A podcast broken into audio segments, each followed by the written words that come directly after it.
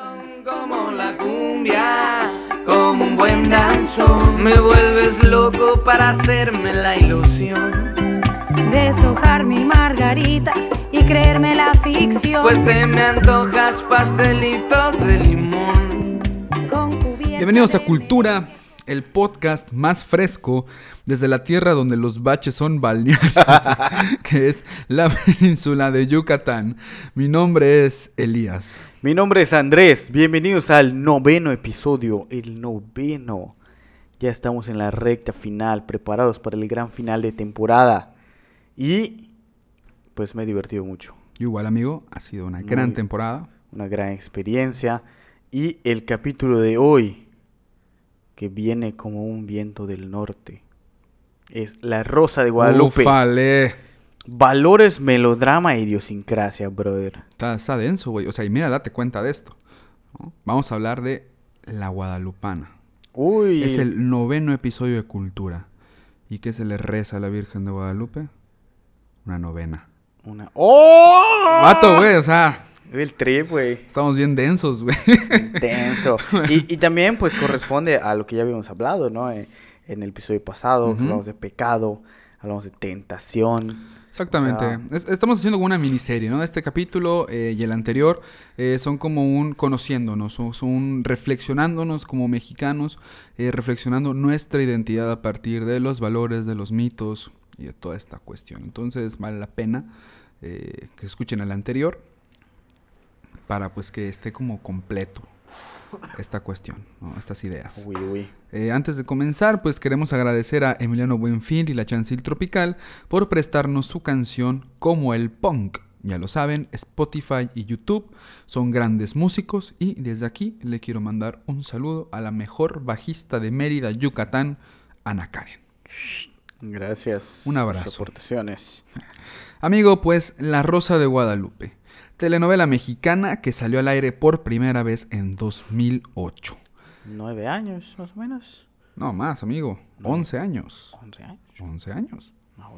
Tiene 11 temporadas y nos ha regalado episodios con situaciones y frases que se han instalado en la memoria colectiva mexicana, como por ejemplo, ¿negro?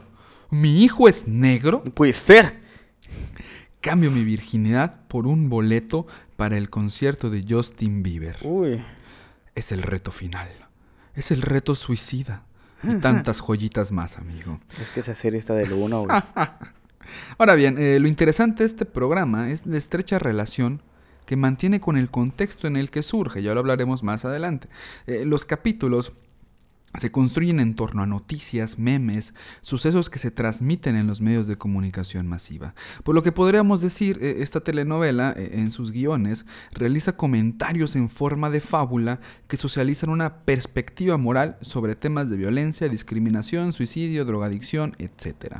Al final, siempre hay una moraleja, y la moraleja, amigo, está estrechamente relacionada con un sistema moral, un sistema de valores que modelan toda una forma de ver y entender el mundo de una sociedad. Entonces, ¿qué son los valores? Vámonos al tema 1 para platicar sobre eso. Vámonos. Tema 1. Una rosa no es una rosa, es un valor, una legitimación. Tómala. Los valores, eh, según Frolov y Rasinkov, son fenómenos tanto de carácter material como espiritual, capaces de satisfacer cualesquiera necesidades de un hombre, de una clase o de la sociedad, de servir a sus intereses y fines. En ese sentido, los fenómenos no solo están atravesados por el conocimiento de sus propiedades, sino también por una valoración. Los podemos clasificar como perjudiciales, útiles, benéficos, etc. Quizá esta definición pueda ser muy abstracta. Así pues que déjame compartir un ejemplo. Eh, la libertad, la igualdad, la justicia, el calor, el aire, la humedad, la belleza, la verdad, etc. son conceptos que están relacionados con este carácter material y espiritual de lo humano. La libertad, la igualdad, la justicia, en este caso, pues pertenecen a este carácter de lo espiritual. El aire, la humedad, el calor, pues pertenecen a este carácter material. Entonces, estos valores sirven a un interés de comprensión de mundo, a un fin o capacidad de satisfacer una necesidad, ya sea moral, de conocimiento, etc. Entonces, por ejemplo, eh, la igualdad ¿no? satisface una necesidad moral humana a propósito pues de la jerarquización, etc. Y es una forma a través de la cual entiende y concibe su mundo. ¿no? Lo mismo como por ejemplo la humedad, que satisface una necesidad de conocimiento sobre el entorno. sobre el entorno. Eh, entonces, existe una disciplina que se encarga de estudiar estos valores y se llama la axiología. Dentro de ella hay dos vertientes que son muy importantes, la que deviene de la filosofía burguesa y la que surge de la filosofía marxista. La axiología burguesa postula que los valores son fenómenos extrasociales que no pueden estar sujetos a análisis científicos. Dice Frolov y Rasinkov en su diccionario de filosofía. Son una expresión de las necesidades naturales del hombre o de las leyes de la naturaleza en su conjunto. Es decir, son entidades universales que están por completo desvinculadas de la esfera social humana. Se encuentran dados, existen por sí mismos. Ahora, por otro lado, en la axiología marxista, el valor pierde por completo su universalismo. Apuntan Frolov y Rasinkov. Los valores son fenómenos específicamente sociales como determinadas manifestaciones de las relaciones sociales y del aspecto axiológico normativo de la conciencia social. Es decir, son resultados de procesos históricos y sociales a través de los que se construyen sistemas normativos. Por ejemplo, surgen de relaciones específicas que asignan valor a estos fenómenos. Están sujetos al poder, a las hegemonías. Entonces, ¿por qué se dice que los valores tienen un carácter social. Y pues esto tiene que ver con que allá donde el ser humano no existe es imposible pensar en el valor de algo. Es por eso que no podemos hablar de absolutismos o universalismos, porque los valores tendrían sentido por sí mismos sin necesidad de una humanidad para concebirlos. Esto en lo personal se me hace un poco absurdo. Y bueno, dice Frolov y Rasinkov, los valores constituyen las propiedades de objeto o fenómeno, pero no le están dados por la naturaleza, no le son innatos en virtud de la estructura interna del objeto por sí mismo, sino porque este último está incorporado a la esfera del ser social del hombre y se ha convertido en vehículo de las relaciones sociales concretas. Entonces, ¿qué quiere decir esto? No pensemos, por ejemplo, en la literatura. Nosotros podemos pensar que el valor innato de la literatura, desde esta perspectiva burguesa, sería la belleza. Sin embargo, eh, la, literatura como valor que está eh, sujeto a relaciones sociales concretas, pues puede ser, así como, como belleza, puede ser eh, propaganda, puede ser protesta, pero pues va a ser resultado de estas relaciones. Entonces, quisiera citar aquí un ejemplo eh, de Frolov y Rasinkov que me parece muy pertinente para ilustrar esta cuestión. Eh, la atmósfera, que contiene oxígeno, existía en la Tierra mucho antes de que apareciera el hombre. Sin embargo, solo a partir del nacimiento de la sociedad humana se puede hablar del inmenso valor que tiene la atmósfera para la vida de los hombres, de la inadmisibilidad de su contaminación, digamos, con sedimentos radioactivos. Es decir, se conceptualiza. Nosotros podemos definir las características del fenómeno, pero aparte les asignamos un valor. Ok. Es decir, previo a la existencia humana, a la experiencia humana, existe algo que adquiere sentido hasta que es abarcado por el lenguaje, conceptualizado y por tanto valorado. Estas asignaciones, por tanto, surgen de las relaciones sociales. Ahora bien, ¿Cuál es el problema que existe con entender los valores desde los planteamientos de la axiología burguesa? Quizá sería que podríamos dar por hechos los sistemas sociales con sus valores como formas universales que se legitiman por sí mismas. En ese sentido, date cuenta, amigo, las grandes legitimaciones de valores de nuestros sistemas sociales están construidas en torno a un discurso de lo natural o de lo divino que restringe la producción de significados que puedan reconstruir y redefinir los rumbos ideológicos de estas sociedades. Por ejemplo, alrededor de la discusión de la homosexualidad hay todo un discurso de normalización y anormalización relacionado con la naturalización de esta orientación. Entonces vemos en Facebook artículos que dicen se comprueba que la homosexualidad sí es natural o se comprueba que la homosexualidad no es natural. Entonces hay una tendencia a legitimar los valores desde estos discursos de forma extrasocial.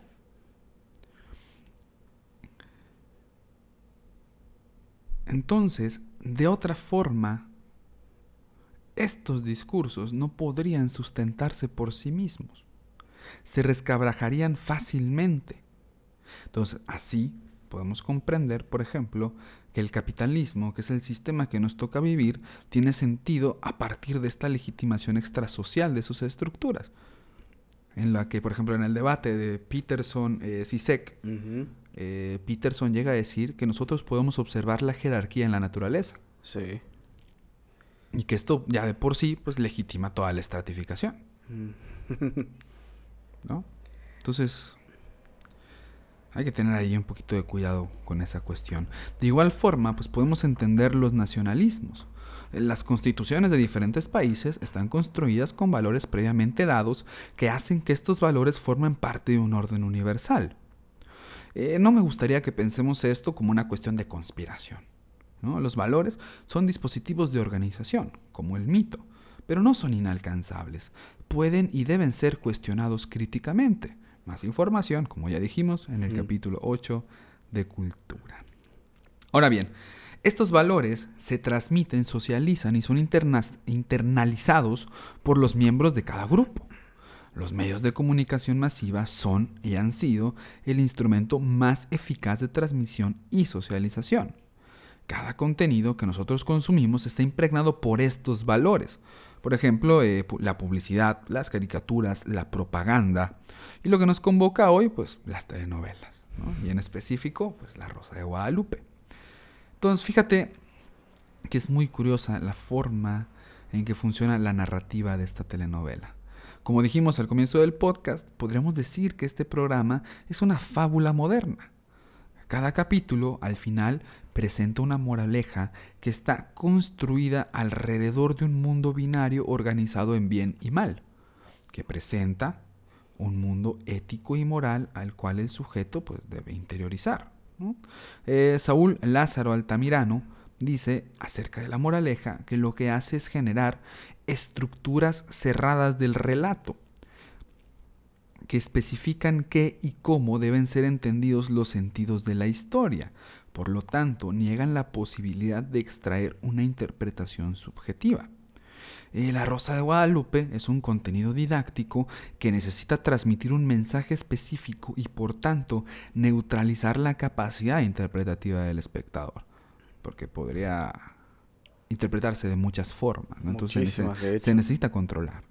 Entonces el sistema de valores necesita comunicarse de manera óptima, sin ruido, llegar lo más limpio posible. Así yo la neta no sé qué tan factible sea esto, pero pues bueno, resulta interesante. Eh, es una transmisión de un deber ser que conforma toda una identidad, pero pues es de carácter hegemónico, dominante. Eh, la Rosa de Guadalupe presenta todo un sistema de visión de mundo, pero desde lo innato, lo extrasocial, lo divino, no nos pertenece. La Rosa Blanca es una legitimación de valores universales que se manifiestan por sí mismos, que aparecen en el momento justo de tergiversación del orden es el símbolo de toda una forma de educación moral que recubre las esferas de lo sentimental, lo sexual, lo ético, lo religioso. Es un manual educativo para los padres. Es un punto de referencia para dimensionar moralmente las dinámicas del mundo moderno y por eso se presenta esta actualidad en los tópicos narrados.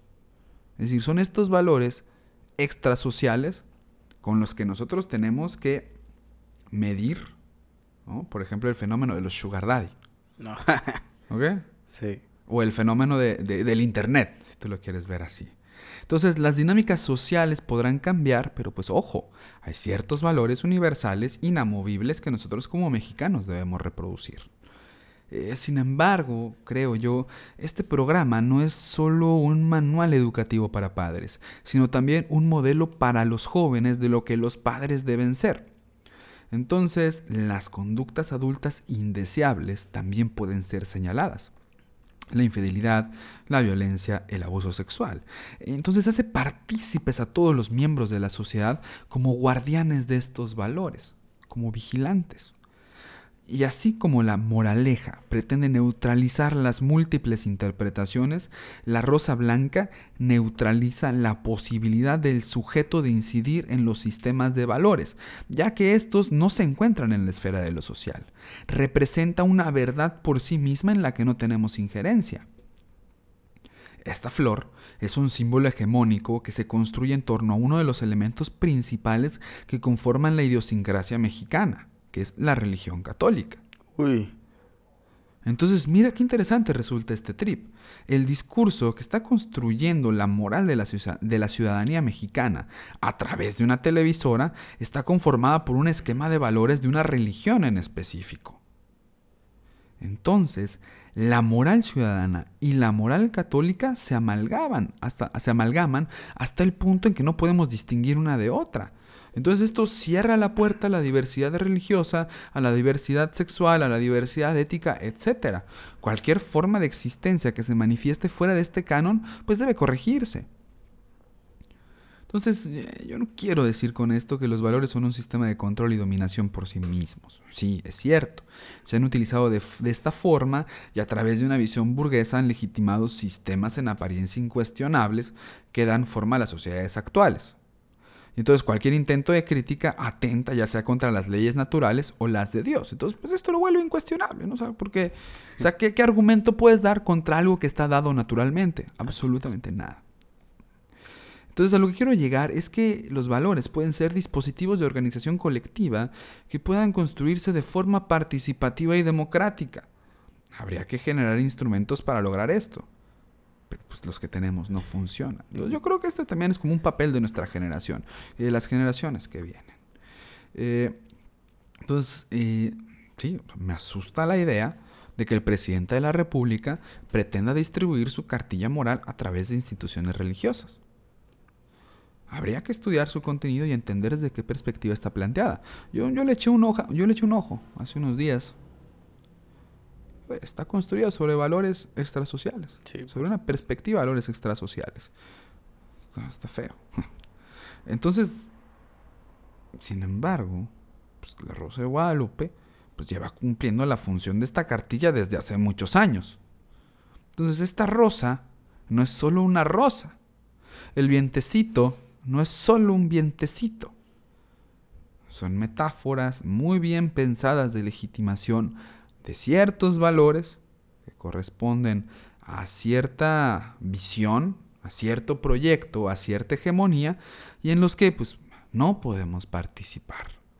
Entonces eso es la rosa blanca, es el símbolo, símbolo de la hegemonía, amigo. Tema 2. Tema 2. Perfecto. Hace como dos, tres meses estaba caminando aquí por el parque de mi casa y se me apareció una mujer y me dijo, ve y hacedme un podcast. Como sabrás, amigo, desde pequeño recibí una formación católica. Claro. Y más aún, una formación mariana o marista. Así que las vírgenes siempre han estado cerca de mí. Pero bueno, además de todos los aprendizajes institucionales, también fui educado por una nana que todos hemos tenido. Todos mis compatriotas de una u otra forma han tenido que aprender de la televisión. Exactamente. Y déjame contarte cómo sucedió esto. Cuando llegaban las vacaciones, tanto de verano como las de primavera, o como son conocidas en México, las de Semana Santa, donde se dedican al culto. Sí. No, es que la primera es de culto, la segunda ya es de putería, ¿no? Sí. Que algún día habremos que hablar de Semana Santa, que va después del carnaval, precisamente ah, después de toda esta fiesta de la carne. Exactamente. Y la Semana Santa viene a corresponder pues esta redención, ¿no? Exactamente. Muy importante para lo que vamos a hablar, porque bueno, yo partía en ese entonces a una playa, todavía lo hago, a una playa lejana en donde tengo una casa. Y en esas arenas teníamos una rutina establecida los que convivíamos ahí. era levantarnos, desayunar, ir al mar, jugar en la playa, ir a la tienda, comprar dulces, ir a almorzar. Y bueno, ahí habían sus pequeñas variantes después del almuerzo. A veces jugábamos, a veces platicábamos, pero en general era hacernos pendejos en la terraza, a la brisa del mar. Qué rico. Extraño esos tiempos, amigo. Pero en el Inter, por ahí entre las 4 y las 6 de la tarde, la televisión que todo el día había sido de nosotros para hacer ruido blanco con las caricaturas, y en las noches nos juntábamos en familia a ver Los Simpson. Pero en ese entonces, en ese pequeño lapso de tiempo, la televisión estaba libre de nosotros y le tocaba a mi mamá ver sus programas. Si estaban mis tías o mi abuelita, ellas compartían ese placer. Y, como paréntesis, no estoy haciendo un juicio de valor en relación al género y el programa que veían y que hasta ahora ven. Pero, en ese horario, la tele estaba destinada a transmitir telenovelas y series similares. Ahí fue donde conocí programas como Lo que callamos las mujeres, Mujer Casos de la Vida Real, Como dice el dicho, A cada quien su santo y por supuesto La Rosa de Guadalupe. Y aunque era mi mamá la que inició esta rutina, nunca la rompimos, fíjate. Nosotros también nos sentábamos a ver esta programación e incluso disfrutábamos y nos entreteníamos. Y hasta el día de hoy forma parte de nuestra rutina cuando vamos a la playa. Lo seguimos consumiendo. Así que a partir de ahí, desde ese entonces, he visto infinidad de capítulos. No los he visto todos, sería demasiado egocéntrico de mi parte decir eso. Pero he visto muchos, muchísimos.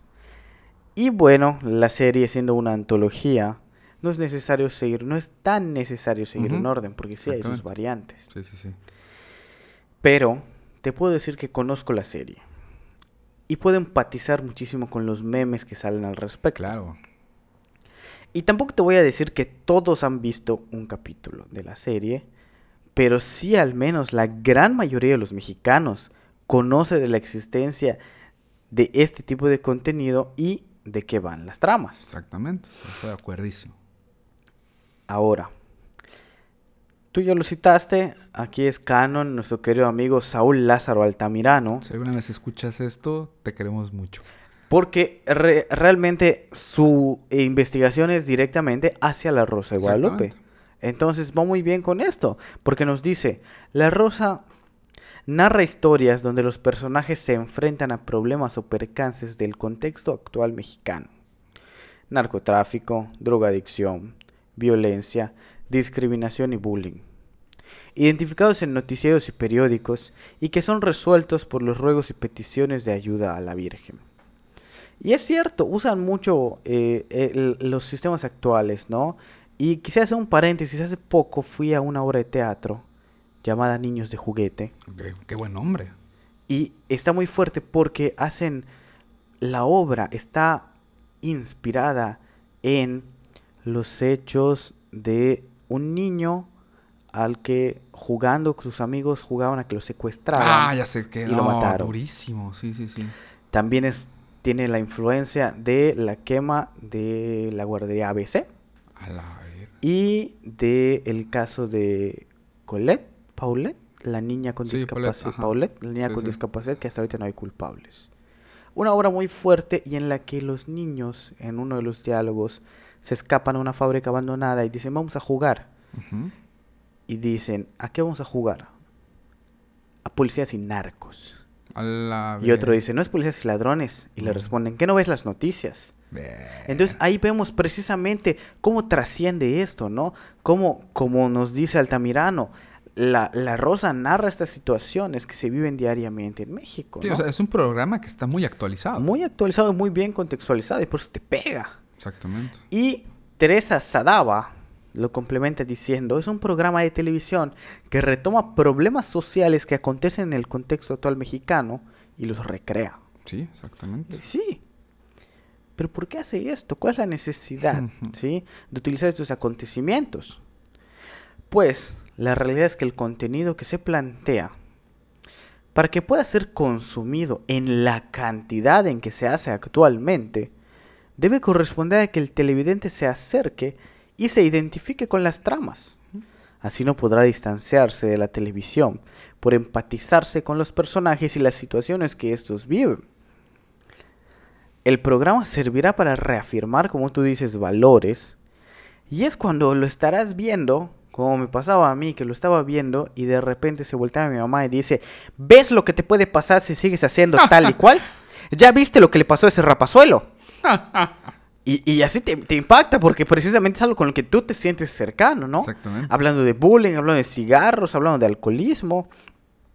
Y eso también permite mitigar la angustia del desplazamiento y la marginación, porque provee al espectador de una visión que lo llevará a pensar y decir, mira, hay que actuar de esa manera. Exacto.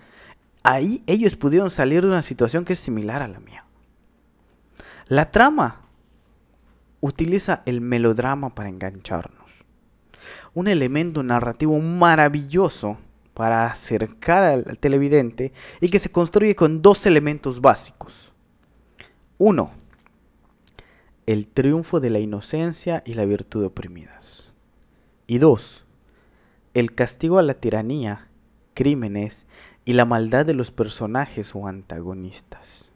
O sea, y eso tiene que ver con lo que decía hace un rato, ¿no? Eh, el mundo se biparte en dos y se organiza en lo bueno y lo malo, ¿no? Y en esta bipartición es donde se planta la rosa de Guadalupe para transmitir todo un sistema de valores, y un sistema de valores morales. Sí, y todos estos, todo este, este triunfo de la inocencia, cada capítulo va a plantear sus propios medios para alcanzarlo, ¿no?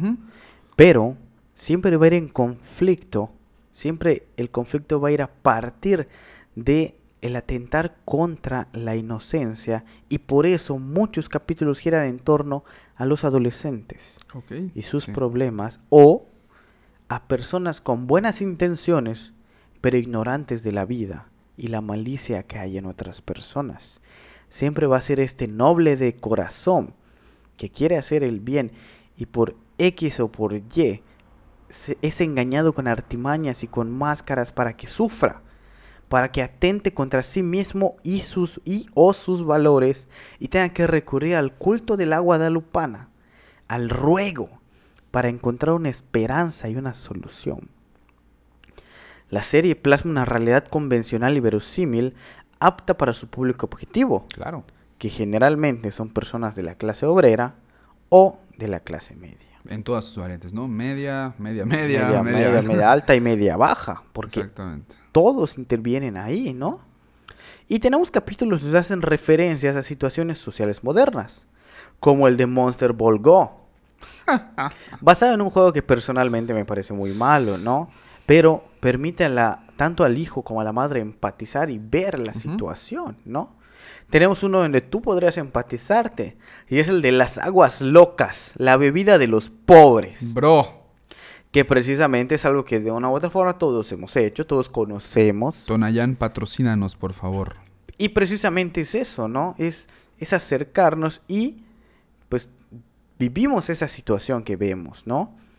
También se tocan los embarazos no deseados, Claro. presente, los alcoholismos, la drogadicción, la violación, el bullying y muchos otros aspectos que vivimos en la cotidianidad. Exactamente. No somos ajenos a ellos. No necesariamente los habremos vivido, pero estamos cerca. Ujú. Sabemos quiénes. ¿sí? Conocemos a Y alguien. conocemos cómo funciona. Entonces, esto es parte importante de nuestra cultura. ¿Por qué? Porque tiene un elemento intertextual que le da forma a la narración. Y es el mito de la aparición de la Virgen de Guadalupe a Juan Diego en el Cerro del Tepeyac Claro, por ahí de 1531. claro. Octavio Paz dice, no es un secreto que para nadie que el catolicismo mexicano se concentra en el culto a la Virgen de Guadalupe. En primer término se trata de una Virgen india. En segundo término, el lugar de su aparición, ante el indio Juan Diego, es una colina que antes fue santuario dedicado a Tonantzin. Y aquí es donde igual podemos entrar en debate, porque tú hablabas de la influencia católica en la televisión, de la religión. Ahí es donde puedo debatirte y decirte que no estoy de acuerdo. porque el discurso de la rosa no corresponde directamente al catolicismo, sino al guadalupanismo, que no es lo mismo. Ok, ok, ok. A pesar de que el dogma sigue siendo católico, no todos los católicos creen en la Virgen, así como no todos los guadalupanos creen en el catolicismo.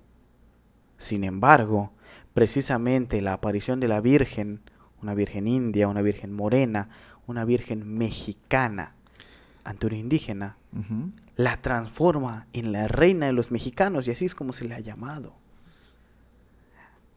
No vamos a debatir eso en el momento. Ahí está el en vivo, ahí está la caja de comentarios. Vamos a tirarla por allá. A ver, déjame a- a- hacer como un, una- un- un matiz, ¿no? Adelante. O sea, no es que haya católicos que no crean en la Virgen, porque es parte del dogma creer en la Virgen.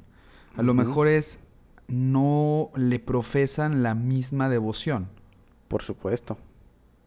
¿no? O sea, si profesáramos la misma difus- la misma devoción, yo creo que todos iríamos a la peregrinación a la Ciudad de México. Exactamente. ¿no? Entonces, o sea, es como una cuestión de los niveles de devoción. O sea, porque todos, o sea, los católicos creen en la Virgen, porque es parte del dogma. Pero hay niveles de devoción dentro de Sí. ello, ¿no? Que es lo que nos lleva al guadalupanismo, que es como ya la expresión máxima de devoción. Sí, y, igual, o sea, sí creen en la Virgen, ¿no? Pero igual hablamos de que hay muchas vírgenes, hay muchos Ah, también. es conceptos. cierto, está la. Buena Madre, está la Virgen de, ay, de, de Fátima, o sea, hay muchas vírgenes. Exactamente. Entonces, a lo que iba es que la Virgen de Guadalupe tiene un lugar muy particular en el mexicano. Sí, es cierto. Y, es como un lugar que también guarda relación eh, con la Santa Muerte, por ejemplo. Ah, po- por O sea, ejemplo. pueden funcionar de forma independiente al dogma católico también. Exacto. Sí, y pero pues ve esto, ¿no? O sea, el chiste es que la Virgen en la historia pide que se le haga su santuario en esa colina dedicada a Tonantzin. Y entonces puede ser una referencia a la perpetuidad de la conquista, ¿no? Donde se mezclan las tradiciones originarias con las nuevas ideas que nos trajo el catolicismo español con sus armas. Pero el caso es que la serie remite al mito de la aparición en el valle y a las rosas que son pruebas del milagro. ¿Sí? La evidencia. Rosas con las cuales Juan Diego corroboró que la Virgen le hablaba. Y así la rosa blanca. Tomando la rosa como el simbolismo de la feminidad. Pero con el color blanco de la pureza y la virginidad. Son una evidencia clara de la intervención divina. Un poco de lo que hablábamos en el podcast pasado donde como seres imperfectos que somos, no podemos resolver las problemáticas por nosotros mismos. Necesitamos de esa intervención divina que llega producto de nuestro arrepentimiento. Pero hablemos más de los símbolos, porque la serie tiene un intro donde se refleja la cotidianeidad de México. Vemos personas, pero no cualquier persona. Exactamente. Vemos a la clase trabajadora caminando por las calles en un filtro sepia. Claro simbolismo del aprendizaje, que es lo que representa el color y el pasado. Porque esa es la intención de la serie. Enseñarte a vivir y el cómo debes vivir. Y algo que me llama mucho la atención es que cuando la serie regresa de comerciales, vuelven a mostrarte ese intro en sepia. Por un lado podrá decir que es un elemento con el cual se sirven para llenar tiempos, pero por otro lado, parecía que no importa en qué momento decidas acercarte a la Virgen, en este caso a la serie, sino que lo importante es que cuando llegues allí te mantengas hasta el final y consolides el desenlace. Al final, la serie tiene una función muy específica por la que se construye de tal manera. Y creo que para ahondar esto, tenemos que ir al siguiente tema. Ver, de acuerdísimo. Tema 3, amigo. La idiosincrasia mexicana. El pilar es el guadalupanismo. Yo diría que sí. Estoy, estoy de acuerdo, estoy de acuerdo. Eh, la religión católica, como bien dijimos, es un valor fuerte, es un mito fuerte dentro de toda la conformación de nuestra idiosincrasia. Pero si tuviéramos que eh, elegir un elemento de este mito, de, de este valor, tiene que ser la Virgen de Guadalupe. Por supuesto. En todos lados, a donde tú vayas, casa que vayas, debe haber 90% de las casas una Virgen de Guadalupe. Exactamente, o sea, tenemos, la, la tenemos que entender así. para entender la religión católica tenemos que partir de nuestro entendimiento del misterio de la Virgen de Guadalupe. Así es. Es como el mito fundacional aquí en México, ¿no estás de acuerdo conmigo? Por supuesto que sí.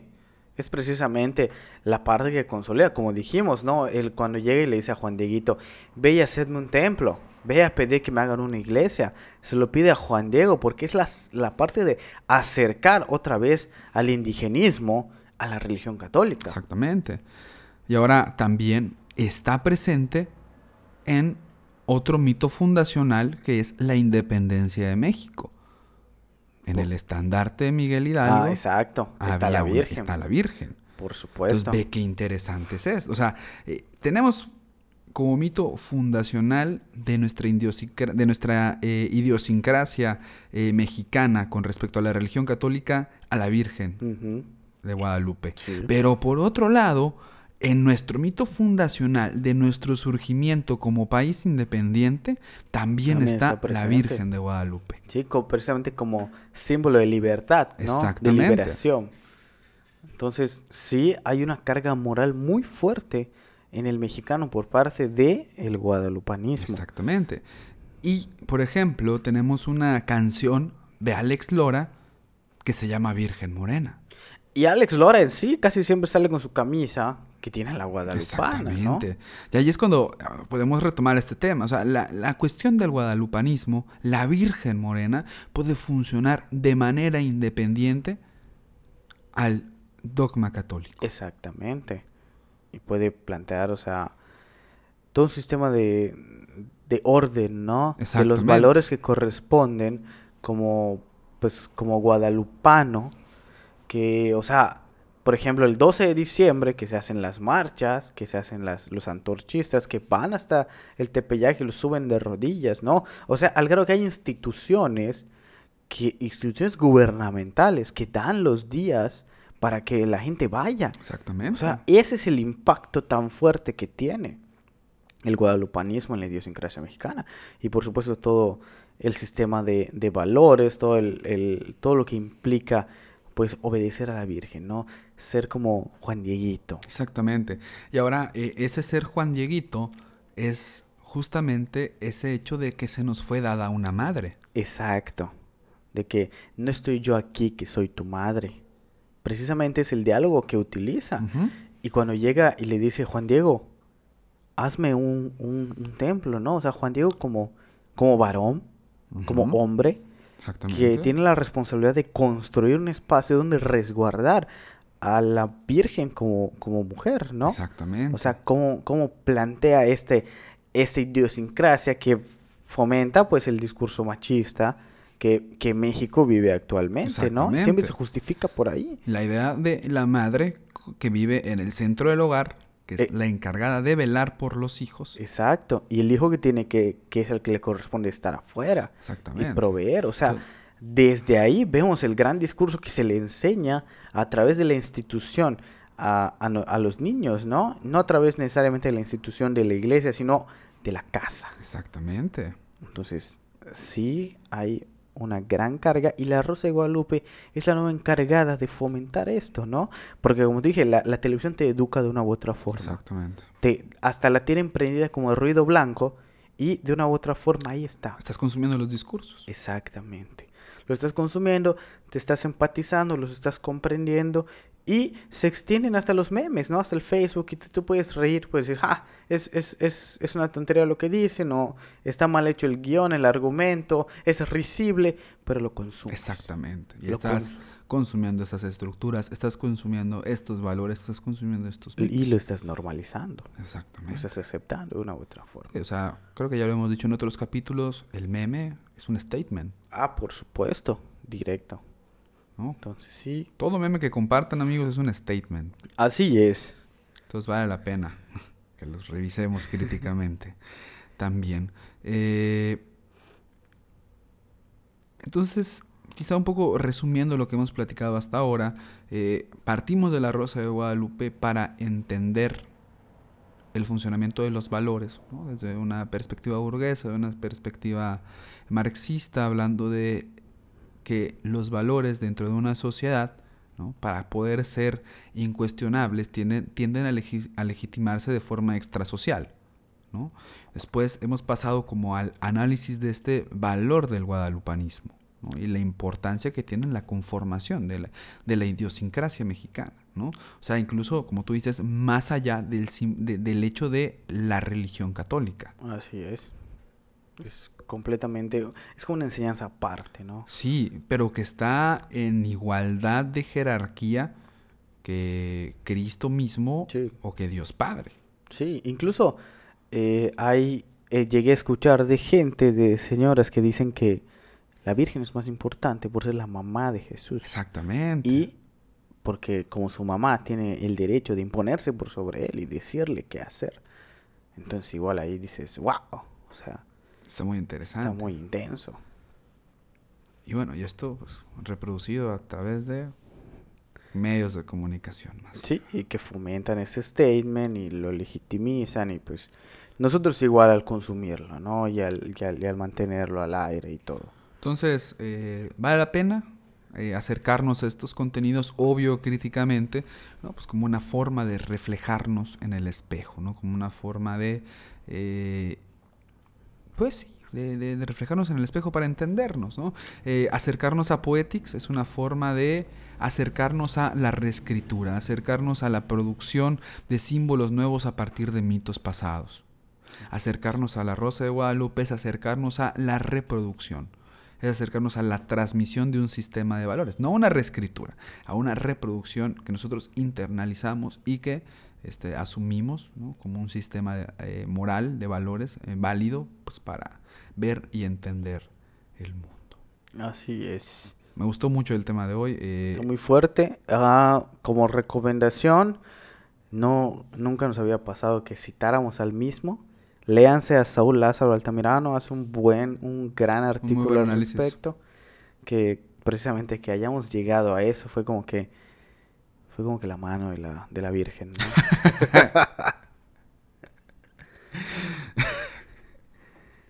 Y bueno, pues eh, nos despedimos aquí.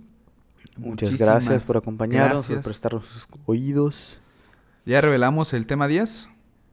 En el en vivo vamos a estar en el tema 10, que hablando de esta miniserie, ya sería como que la trilogía. sí, ¿no? no, yo creo que sí. Yo creo que sí. Entonces, en el tema, en el en vivo, les vamos a hablar de lo que es el tema 10. Prepárense, díganos qué es lo que esperan, qué es lo que creen. Y va a estar fuerte. Sí, y aprovechen igual como este capítulo eh, pues para reflexionar sobre su propia educación. Yo creo que podemos llevarnos esto, este tema al en vivo. ¿Cómo hemos sido educados? Una deconstrucción de nuestra propia educación, de nuestros propios valores, ¿no? De, de este guadalupanismo también, ¿no? Porque de alguna u otra forma, pues la mayoría de la población en México es católica y ha crecido Sí. bajo este, bajo este dogma. Entonces vamos a llevarnos este tema al en vivo, nuestras creencias, nuestros valores, nuestros mitos, que de alguna u otra forma resultan del proceso educativo. Así Esto es es, muy así importante. Entonces, Nos vemos. Muchas gracias. esto fue Cultura, el podcast más fresco desde la tierra, donde los baches son balnearios, que es la península de Yucatán. Un abrazo, gracias. Adiós.